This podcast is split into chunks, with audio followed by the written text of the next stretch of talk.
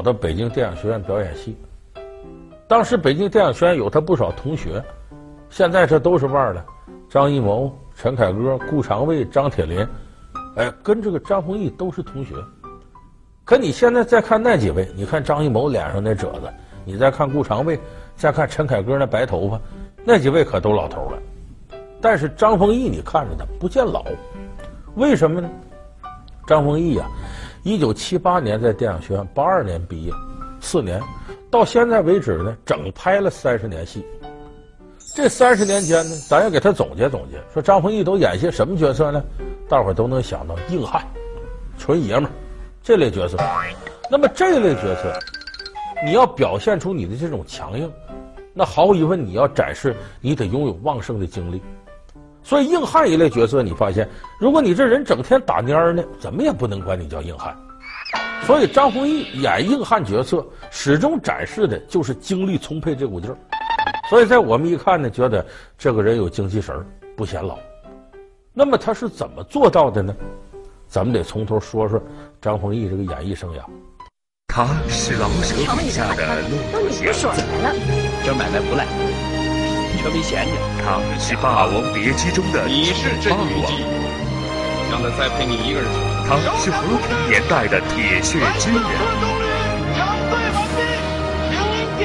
三十年来，他到底演绎了多少个经典角色？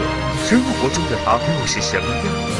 已经年过半百的他，还在银幕上意气风发。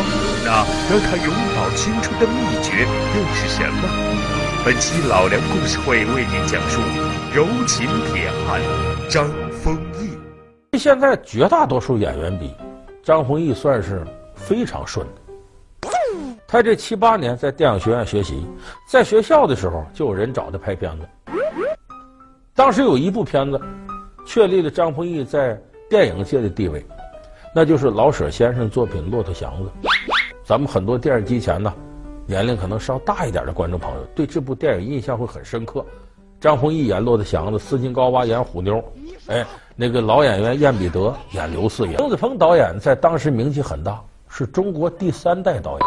咱们都只有管张艺谋他们叫第五代，林子峰是他们师爷辈儿的。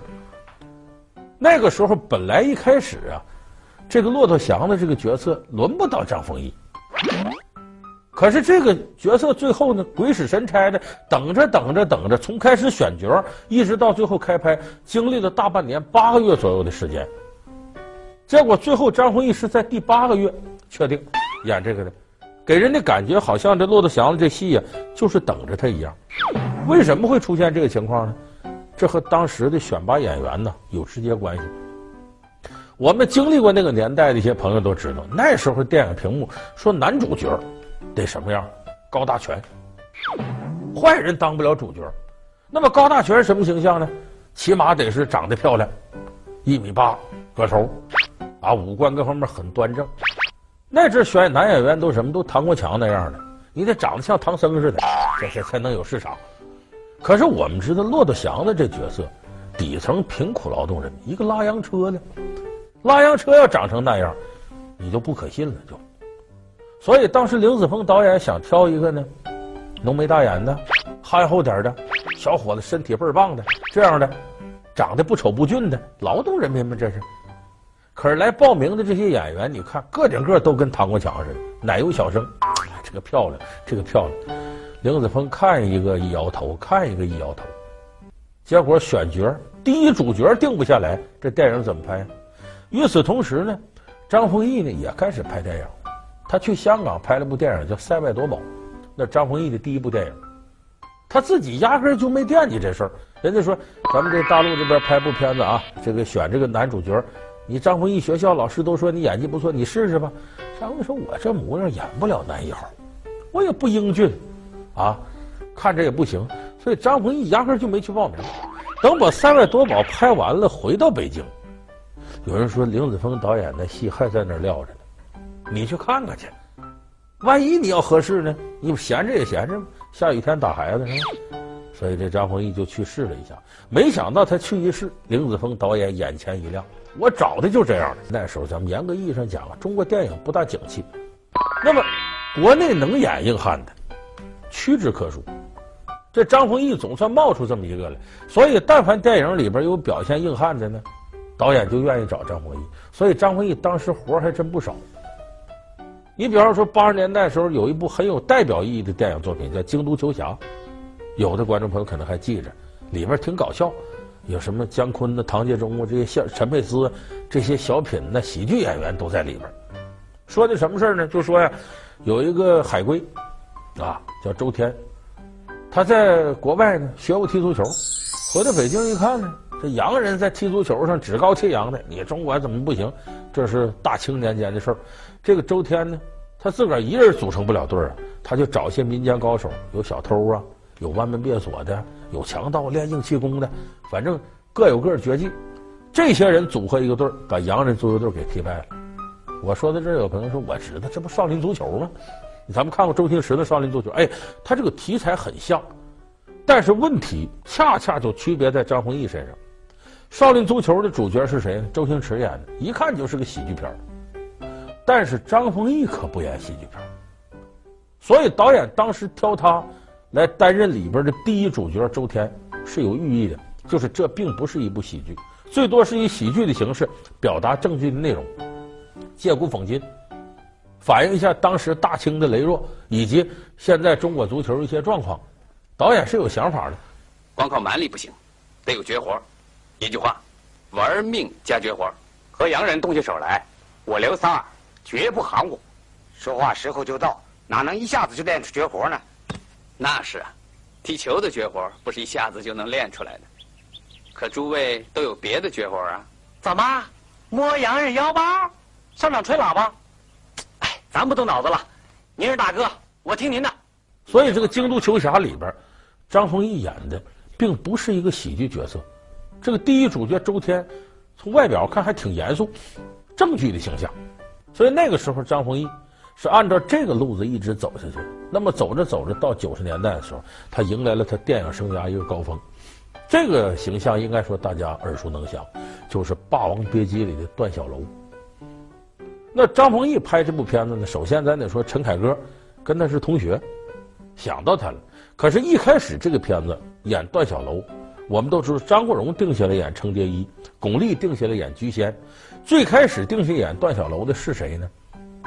这个剧的编剧叫李碧华，就是写《青蛇》呀、什么《胭脂扣》啊，这个人很了不起个编剧。他当时定的是谁呢？觉得这个戏应该找成龙演。说你看段小楼不戏班子呢吗？武生吗？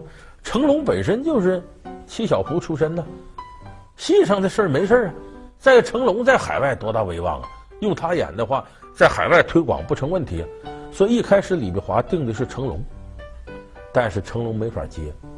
有人说档期吗？不是，成龙想演，可是成龙的公司呢，早就给成龙定下来了。你最拿手的形象是什么？全世界接受你接受什么？你是一个不败的喜剧功夫硬汉，这是成龙的定位。所以这公司早就给成龙定下三步，哪三步呢？第一不败，第二不哭，第三不死。你琢磨琢磨，大伙儿看成龙片子，成龙失败过吗？就真打打的话，不是说其他场合啊，不败。第二不哭，成龙哭过吗？掉过眼泪吗？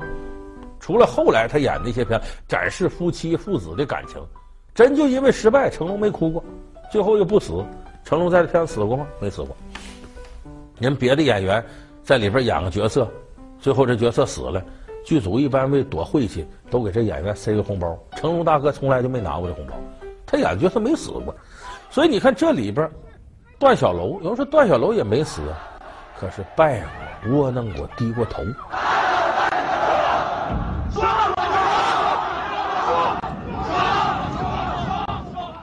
段小楼，他是不是妓女？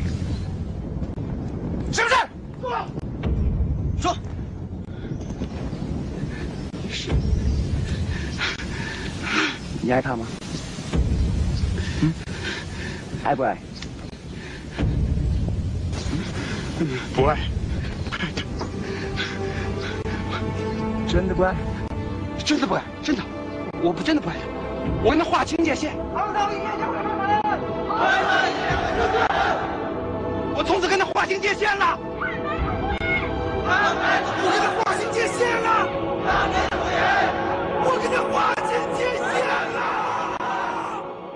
所以这个戏呢，违背了成龙公司给他的定位。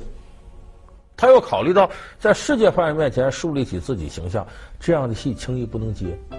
成龙也是真想演，但没办法，不能违背自己的大原则，所以当时成龙就没有接这个戏。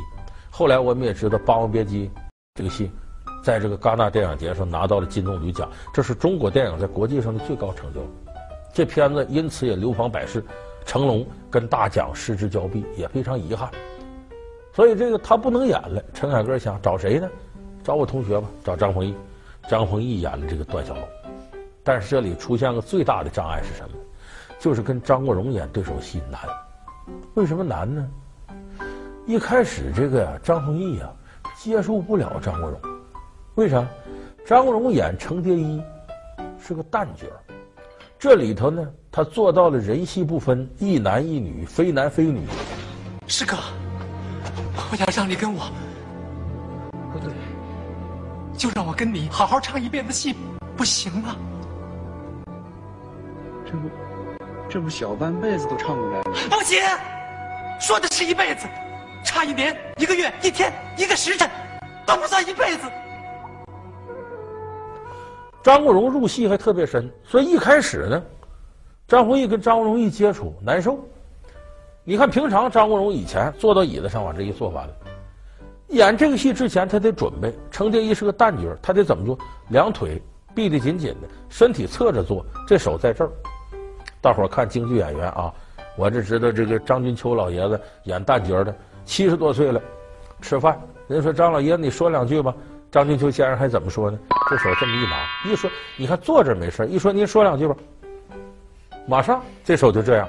感谢领导的酒，感谢领导的菜，你看。他演旦角的，他都习惯了。当然，有的开玩笑说：“你可跟大伙说好了，千万别让人看出我们是演旦角的。”这还看不出来呢，你看啊。所以他这个范儿一起来，张丰毅难受了。这大老爷们儿往那一坐，这个呀呀呀呀呀！那阵儿张国荣要碰张丰毅一下子，张丰毅浑身都鸡皮疙瘩。有一幕戏大家记得，程蝶衣在后边抱住段小楼。到了坎节上，我俩手轮着撑在腰里。帮着提气，这儿，谱的，这儿，嗯，这，哎呦，你别动。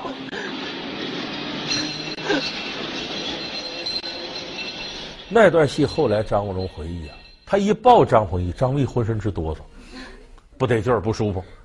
后来陈凯歌怎么给他导的戏呢？说你别责怪张国荣，这个人呐，戏魔。人戏不分，所以张丰毅是一点点接受这个以后，后来跟张国荣混得非常熟了，他也不别扭了，也不觉得恶心了。就是这一幕戏里头还有这样的插曲，就说明张丰毅演戏的过程当中，他也是一步一步的跨过心里这道坎儿。那么我们那时候看张丰毅演电影，他基本上就是电影，非电影不演，电视剧不拍。为啥？现在还有的电影演员，你比方像葛优这样，自从拍了编辑部故事之后，再不演电视剧了。他觉得电影这个东西，电视剧是靠情节的，就一集一集你往前拍，靠台词，靠情节。电影不是，电影靠气场，就那么两个小时。如果你不把人物的这种内心世界演绎出来的话，很难做到。所以电影的要求应该高于电视剧。所以有很多成腕的电影演员呢，多少有点瞧不上电视剧。那有人说，后来怎么张丰毅拍了那么多电视剧呢？又《和平年代》，又《历史的天空》，也得于一个朋友的一句话。他这个朋友的名字叫石兆琪，也是他同学。说名你可能不知道，你要看看他图片，你一准啊，就他。他在很多片子里也演硬汉，也演过黑社会。现在光头也五十多岁了。这个石兆琪在当时九十年代初的时候呢，拍了一个这个电视剧叫《京都记事》，他里边演一个警察也挺有名，大伙都认识他了。张丰毅觉得自个儿腕儿比石兆琪大，两个人开车呀，在北京这路面上走，结果被警察骑摩托车给拦下了。您等会儿，等会儿，等会儿。张丰毅开车什么事儿？停道边了。你总站在这超车道，你不知道啊？本本拿出来，就要罚款。张丰毅还以为什么呢？他可能是我穿这身，他不认识我。我演过龙年警官呢，跟交警这都一行啊，怎么得给点面子呀？这是。张丰毅觉得自个腕很大，那个时候。现在说我把驾驶证给你，你看不出我是谁？一看驾驶证张丰毅，这仨字你总该知道吧？没想到警察翻翻，赶紧罚款，这边就要撕条。正这个时候坐在副驾驶上石兆奇呢，等半天怎么回事啊？从车窗里头探出脑袋，怎么回事啊？哎呦，这交警一看，哟，这不大石吗？京都记事里看过你的，哎，这这你司机啊？你可得教育教育他，这么开车可不行啊！行啊，他看你面子，这次事过去了，把他给放过去。你再琢磨琢磨，俩人再回到车上往前开，张丰毅这什么心情？他心里别扭啊！我腕儿比你大呀，怎么是你好使我不好使呢？石兆奇就跟他说：“京都记事啊，我拍过，他们都认识我。”接下来，石兆奇说了一句刺激张丰毅的话：“哎呀，这电视剧该拍还得拍呀！”从那以后，张丰毅开始拍电视剧，所以我们才看到《和平年代》呀，《历史的天空》啊里边这样角色。那后来你别说张丰毅，电视剧越拍越多。前不久咱们看过他一部片子《中国远征军》，张丰毅演着孙立人。孙立人当年在这个滇缅会战当中啊，立下很多汗马功劳，被称为东方隆美尔。他在这个军事指挥上很有一套。张丰毅在云南干过，了解到这些事儿。被这英雄事迹感动，更重要一点呢，孙立人打篮球。孙立人在这个入伍之前呢，曾经代表当时的中国参加了远东篮球赛，还得了冠军了。而张丰毅呢，最大的体育爱好就是篮球。张丰毅组织不少人，还有个孟州队。我曾经代表体育记者联队跟张丰毅他们打过球。张丰毅那队有谁？有张丰毅，有这个申军仪，呃，有时候濮存昕也去，陈道明必去。这几位都有特长，陈道明三分球非常准，张丰毅是这个队的灵魂，篮板球啊、传球啊、半截篮都好，所以张丰毅是酷爱篮球，他跟这个剧才结下了不解之缘。而我们说打篮球是张丰毅非常主要的体育活动，你现在他五十多岁了，篮球一样打得生龙活虎，就说体力保持得非常好，这和什么有关呢？健身。他要是出去拍戏去，包里头必带的是什么？你都想不到，哑铃。我们知道哑铃这东西，你不管有没有地方，你就躺在床上拿着还能玩呢。这叫拳打卧牛之地，这是中国古代养生留下来的宝贵传统。这么点地方，我也一样能健身。而他这个健身呢，他不仅自个儿玩，还带动剧组其他人。咱们都知道，是这个剧组呢，由于时间很长，怕演员这状态不好，剧组出钱呢，在剧组里面搭了个健身房。张丰毅是每天必到，而且他一健身，他还带着身边人去。他不演曹操吗？当时他身边很多人演他底下的将军呐、谋士啊、士兵啊，所以他带着这伙人天天健身。后来这健身房上边改了名字了，不叫健身房了，叫曹营。你看，所以说到这儿呢，大家就会明白为什么张丰毅看不出老来。他在健身方面下了很大力气，加强体育锻炼。那么加强体育锻炼要做到什么呢？贵在坚持。咱们很多人说我要锻炼一天两天行。一年两年十年八年你就难做到，而且加强锻炼，你得生活有规律，自我约束能力很强。我今儿难受不去了，那不行。说今儿几个朋友喝酒，晚上到夜场去玩了，算了，早晨不起来了，这你坚持不下来。所以你为什么张丰毅这些年不显老？生活极有规律，自我约束能力强。所以今天我们说张丰毅呢，其实在告诉电视机前每一位观众朋友：如果你的生活有规律。你自我约束的能力强，那么你的事业就可能走向成功。曾经的他有着一双明亮的双眸。什么是永恒的？忠实。曾经的她被冠以悲情女皇的称号。要死！我跟你关系了。曾经她是男人心中的大众情人。眼睛治好了，很多就不用人照顾。潘虹。一个极具贵族般优雅气质的女人，却在中年阶段颠覆以往的形象，开始以刁蛮婆婆的形象示人。闭嘴你！婆婆有你。那潘虹是如何完成这种大幅度转型的？在婆婆妈妈的角色中，她又是如何演绎别样的风情？老梁故事会为您讲述恶婆婆、刁妈妈潘虹。好，感谢您收看这期由中国酒魂汾酒冠名赞助播出的《老梁故事会》，我们下期节目再见。